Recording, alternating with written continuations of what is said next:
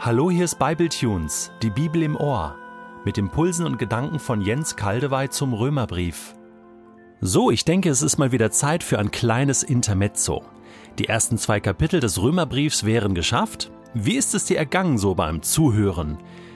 Was hältst du von der Diagnose des Dr. Paulus oder von der Interpretation des Dr. Jens Kaldewey?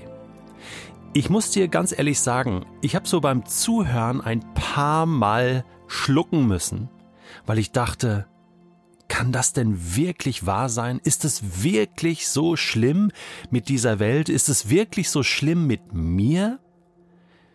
Ich kann vor Gott nicht bestehen? Da ist nichts Gutes in mir?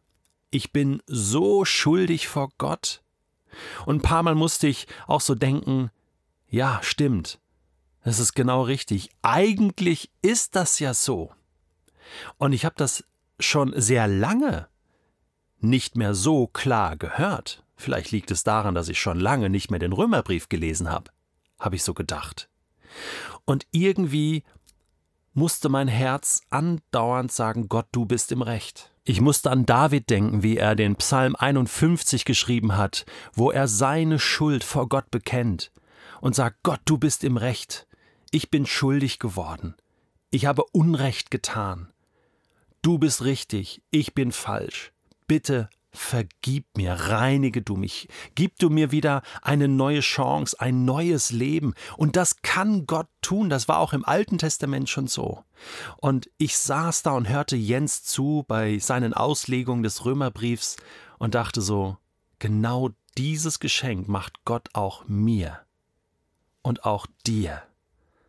Und vielleicht brauchen wir diese klare Analyse des Römerbriefs, diese klare Aussage, du kannst vor Gott allein nicht bestehen, du kannst nichts tun, um vor Gott zu bestehen, um wieder deutlich zu bekommen, ganz deutlich vor Augen zu haben, wie groß die Liebe und die Gnade Gottes ist, die uns in Jesus Christus geschenkt worden ist, oder? Denn so sehr hat Gott die Welt geliebt. Diese Welt, die, die vor Gott nicht bestehen kann, ist geliebt. Ja, das ist so ganz tief wieder drin in meinem Herzen. Und vielen Dank, Jens, dass du so klar bist, so mutig bist und da auch keine Abstriche machst. Also es ist ja manchmal eine Spannung. Ja?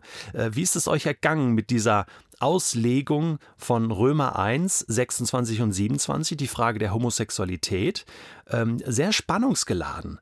Und ich finde, Jens, du hast das ganz hervorragend gemacht, denn es ist viel einfacher zu sagen, ja, so steht es in der Bibel, das müssen wir einfach wörtlich nehmen und so wird es gemacht ja, und äh, keine andere Diskussion. Man, man denkt überhaupt nicht nach, was bedeutet das heute für Menschen und, und was sind jetzt wirklich mögliche ähm, Anwendungen dieses Textes. Ja, das ist die eine Möglichkeit. Und die andere Möglichkeit ist, diesen Text überhaupt nicht ernst zu nehmen. Sagen, ja, das muss man alles, das ist alles relativ und das steht zwar da drin, aber das galt nur für die Menschen damals und äh, Gott hat da schon kein Problem mit. Äh, der kann da, äh, Gott ist ja ein Gott der Liebe und deswegen ist kein Problem. Und das ist irgendwie Auflösung.